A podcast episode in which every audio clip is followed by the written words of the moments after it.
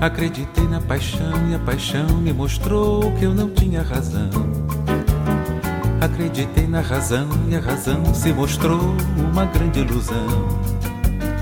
Acreditei no destino e deixei-me levar. E no fim, tudo é sonho perdido, só desatino, dores demais. Hoje, com meus desenganos, me ponho a pensar que na vida paixão e razão ambas têm seu lugar. Bom dia, bom domingo, 12 de setembro de 2021.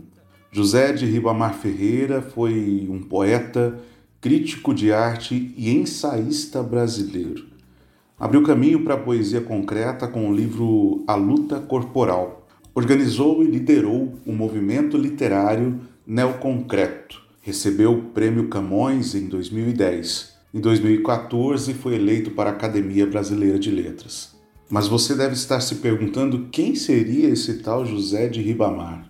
O poeta, conhecido como Ferreira Goulart, nasceu em São Luís, no Maranhão, no dia 10 de setembro de 1930. Foi lá que também iniciou seus estudos. Com somente 13 anos, passou a se dedicar à poesia Ingressou na Escola Técnica São Luís, onde queria aprender uma profissão. Com 18 anos, Ribamar desistiu da escola técnica, começou a assinar Ferreira Goulart e publicou seu primeiro livro de poesias intitulado Um Pouco Acima do Chão.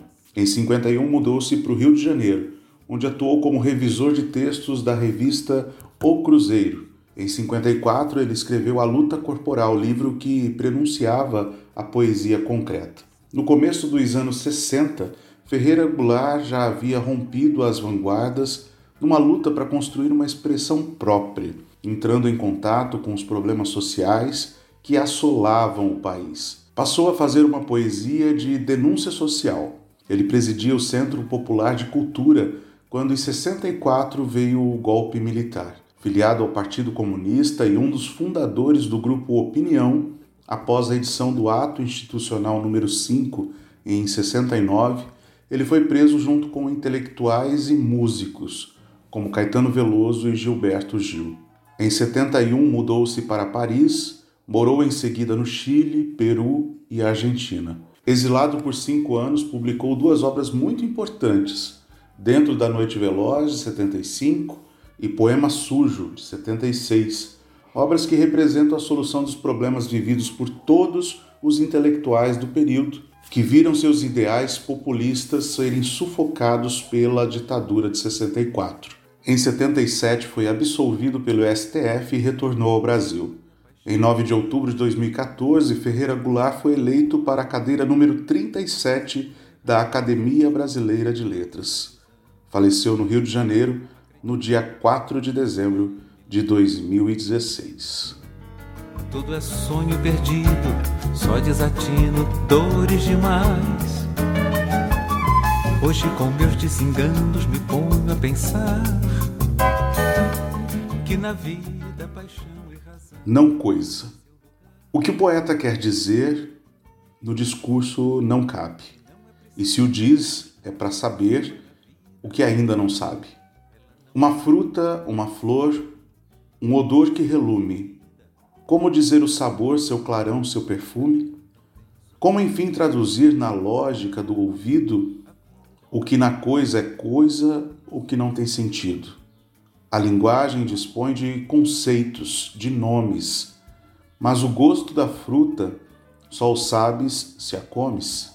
Só o sabes no corpo o sabor que assimilas, o que na boca é festa de saliva e papilas invadindo-te inteiro, tal de um mar, o marulho, e que a fala submerge e reduz ao barulho. Um tumulto de vozes, de gozos, de espasmos, vertiginoso e pleno, como são os orgasmos.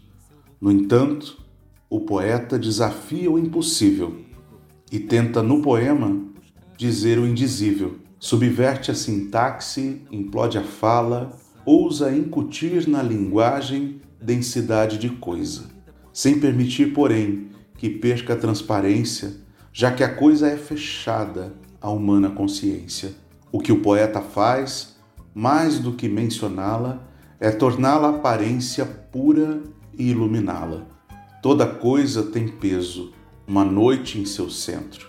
O poema é uma coisa que não tem nada dentro, a não ser o ressoar de uma imprecisa voz que não quer se apagar, e essa voz somos nós.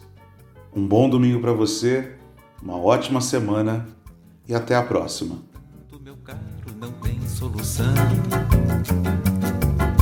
A vida, portanto, meu caro, não tem solução.